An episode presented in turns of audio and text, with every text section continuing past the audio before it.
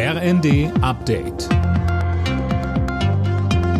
Stündlich neu. Auf den Punkt informiert. Ich bin Nanju Kuhlmann. Guten Abend.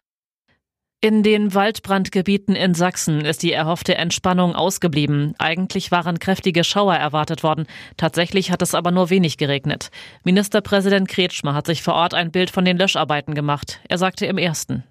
Hier wird ganze Arbeit geleistet und es gelingt nur, weil alle zusammenhalten. Die Region, die Feuerwehren hier vor Ort, gemeinsam mit der Bundeswehr, mit der Bundespolizei und natürlich über die Ländergrenzen hinweg. Wir sind hier in Mitteldeutschland. Wir haben die Unterstützung von Brandenburg, von Sachsen, Anhalt. Das ist ein gemeinsames Thema hier. In Brandenburg entspannt sich die Lage dagegen etwas. Im Raum Falkenberg östlich von Berlin geht es nach Angaben der Feuerwehr nun vor allem darum, noch einzelne Glutnester zu löschen.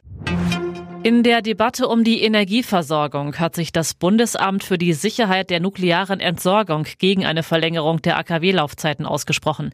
Es gehe nicht nur um die Sicherheit der Atomkraftwerke, sondern auch um die Entsorgung des Atommülls, so Behördenchef König in der FAZ. Zum Abschluss ihrer Türkei-Reise hat sich Außenministerin Baerbock mit Vertretern von Opposition und Zivilgesellschaft getroffen. Der Co-Chef der pro-kurdischen Oppositionspartei HDP, Mihat Sancham, dankte Baerbock für ihre offene Kritik an der türkischen Regierung.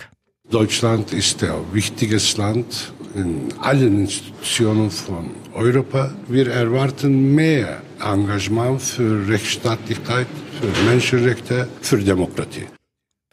Gestern hatte sich Baerbock einen offenen Schlagabtausch mit ihrem türkischen Amtskollegen Çavuşoğlu geliefert. Dabei ging es beispielsweise um die Menschenrechtslage in der Türkei.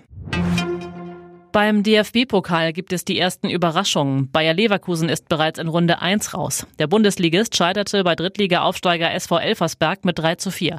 Und auch für den ersten FC Köln ist Schluss. Nach einem 3 zu 4 im Elfmeterschießen gegen Zweitligist Regensburg.